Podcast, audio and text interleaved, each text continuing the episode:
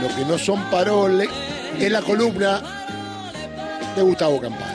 Generalmente no existen las casualidades y mucho menos en ocasiones como estas, donde solo reinan las decisiones. Para un día histórico, decisiones históricas, buenas, regulares o malas, pero todas se van a transformar en históricas 24 horas después. La escenografía elegida para la asunción presidencial, por un lado, volvió a marcar a fuego el espíritu de la relación de un sector de nuestra sociedad con el diccionario del futuro gobierno. Y en segundo lugar, hablar de espaldas a los representantes de la oposición y solo dirigirle la palabra a los argentinos de bien comenzó debilitando muchísimo la versión Milei de la democracia. Pero no solo porque presentarse en las escalinatas del Parlamento significa bajarle el precio a la Casa de los Representantes del Pueblo, sino porque un sistema que volvió de la muerte en 1983 y que ayer cumplió 40 años, nunca estuvo presente en el discurso presidencial. El ninguneo del origen de esta era democrática a través de un silencio casi cómplice, guardó prolijamente a la última dictadura, las consecuencias del terrorismo de Estado y a los números del primer desembarco neoliberal que capitaneó Martínez de Oz. Ni una sola mención al Día Internacional de los Derechos Humanos. Eso significa la necesidad de monitorear no solo la palabra del nuevo presidente, sino empezar a decodificar sus silencios la ausencia de homenaje hace más frágil a esta democracia que volvió del infierno. La debilita, la encoge, le quita musculatura para enfrentar a sus enemigos. Una plaza gritando libertad, como si ese valor supremo de la democracia hubiese estado ausente en estas cuatro décadas, es parte de un relato colectivo hipócrita. Esa misma plaza gritando policía, policía, pidió que los palos dejen más lejos, lo más lejos posible de casa, a pobres y marginados. Una plaza gritando no hay plata, no hay plata y motosierra, motosierra, sigue pensando en lo que queda alambrando su metro cuadrado. ¿Quiénes somos? Nosotros, la familia, listo, se acabó. No hay proyecto colectivo, no hay proyecto de país no hay sociedad, no hay pueblo. Son los que ayer, muy lejos de las consecuencias del ajuste de carne y hueso, prometían ante cada micrófono comer arroz mañana, tarde y noche bancando la miseria planificada por el jefe.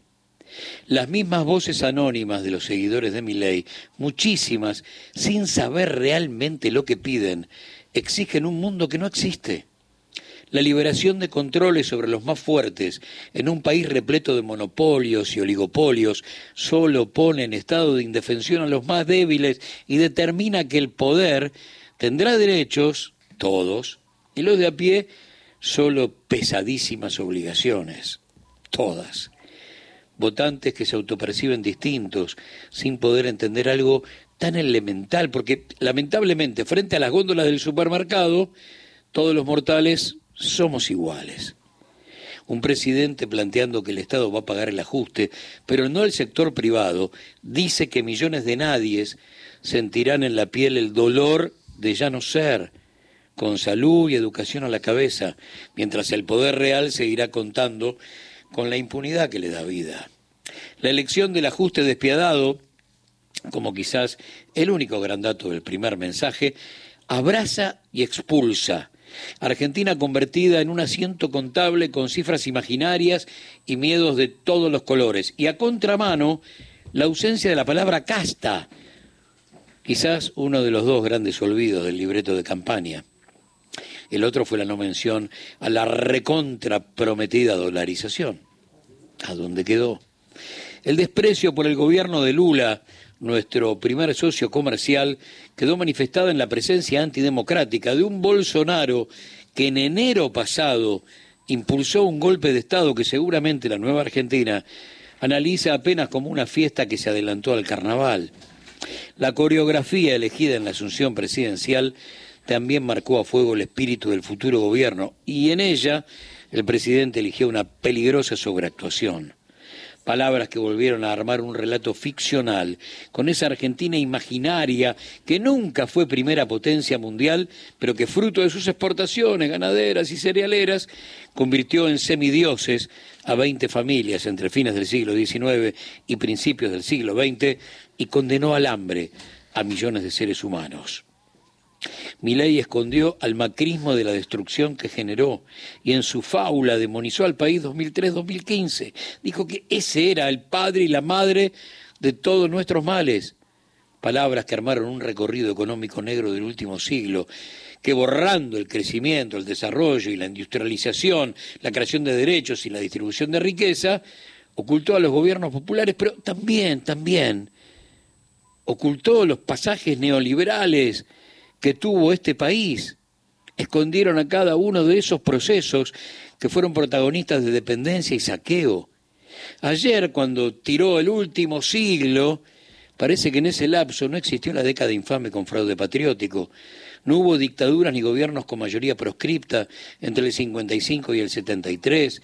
No existieron los siete años y medio del proceso, ese proceso liberal, asesino, basado en deuda externa, plata dulce y patria financiera, no hubo privatizaciones ruinosas ni el espejismo de la convertibilidad que ejecutó el menemismo. Nadie profundizó la crisis, nadie asesinó a 39 argentinos en diciembre de 2001 de la mano de la Alianza, y mucho menos el macrismo. Parece que nunca tomó 120 mil millones de dólares de deuda, nunca trajo al fondo, nunca fugó 90 mil millones de dólares y nunca mató a 30 mil pymes. Un fragmento de la historia sin el Sogaray, sin los hermanos Aleman, sin Hueve, sin Krieger Bacena, sin Dañino Pastore, sin Martínez de Oz, sin Caballo, sin López Murphy, sin Prat sin Stutzenegger, sin Duhovne, sin Caputo. Qué memoria incompleta, ¿no? Al mejor estilo de te vas a la cama sin postre, si no comes toda la sopa, el presidente criminalizó la protesta social. Ante una estanflación programada y sabiendo que la calle será el territorio de denuncia contra su ajuste, se anticipó al Poder Judicial y tipificó políticamente a las marchas que intenten torcer el rumbo casi como un delito. Decretó un impuesto a la protesta el que corta no cobra, sin empatía ninguna por hambreados y sin trabajo. No dijo mi ley en nombre del nuevo gobierno, el que fuga las paga, el formador de precios que especule con la mesa de los argentinos las paga, el que mate mapuches por la espalda las paga.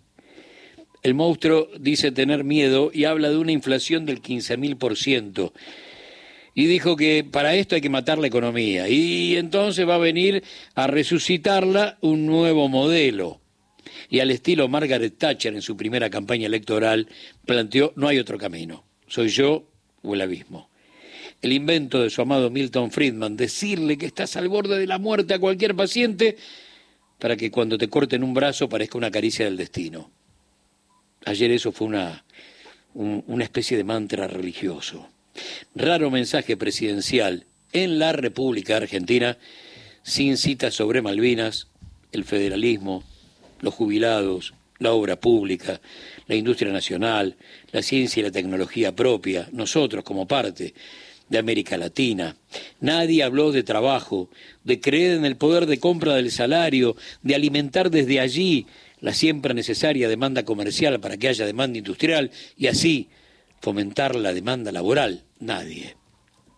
Nadie. Solo se planteó terminar con los ruidos y para eso la paz de los cementerios.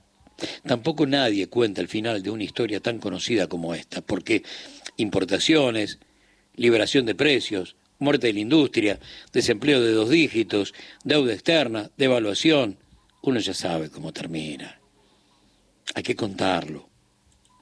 Después vino el juramento de los ministros a puertas cerradas y la poda por decreto del 50% de las carteras. Argentina reducida a un asiento contable, con números imaginarios escondiendo a los amigos y condenando a muerte a sus enemigos. Posiblemente una muestra gratis del futuro en las escalinatas del Congreso. Lo nuevo envejeció muy pronto, muy pronto. Y ahora dicen que inflación y pobreza se van a curar con más inflación y con más pobreza. Qué, ironía del destino, ¿no? En ese mismo lugar, ante la misma oportunidad, pero un día distinto, un 25 de mayo, alguien dijo, vengo a proponerles un sueño. Y ayer alguien propuso una pesadilla. Parole, parole, parole.